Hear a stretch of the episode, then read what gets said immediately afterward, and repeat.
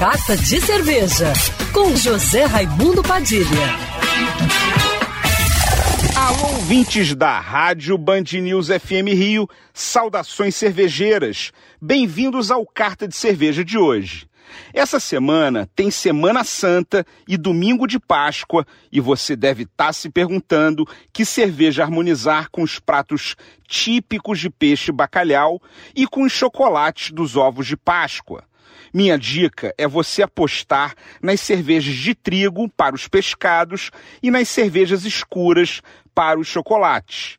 No caso do bacalhau, invista nas cervejas de trigo, as famosas Weiss ou Weizenbier, que são perfeitas para os pratos mais elaborados e gordurosos, ou nas Witbier para os pratos mais leves, cítricos e refrescantes, como as saladas de bacalhau. Para os bolinhos fritos de bacalhau, as cervejas de trigo também são muito boas mas eu recomendo uma boa pilsen artesanal, que refresca, corta gordura e limpa a boca para mais um bolinho. As cervejarias Noi e Brew Point fazem excelentes cervejas de trigo. Já para os ovos de Páscoa, o segredo é escolher certo o estilo de cerveja escura para cada tipo de chocolate.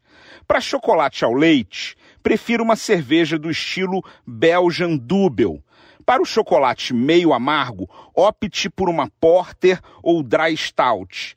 Mas se for chocolate amargo, a melhor escolha são as Russian Imperial Stout, mais alcoólicas, encorpadas e amargas. No caso de chocolates com adição de castanhas ou crocantes, a pedida é o estilo Bock, que vai harmonizar muito bem.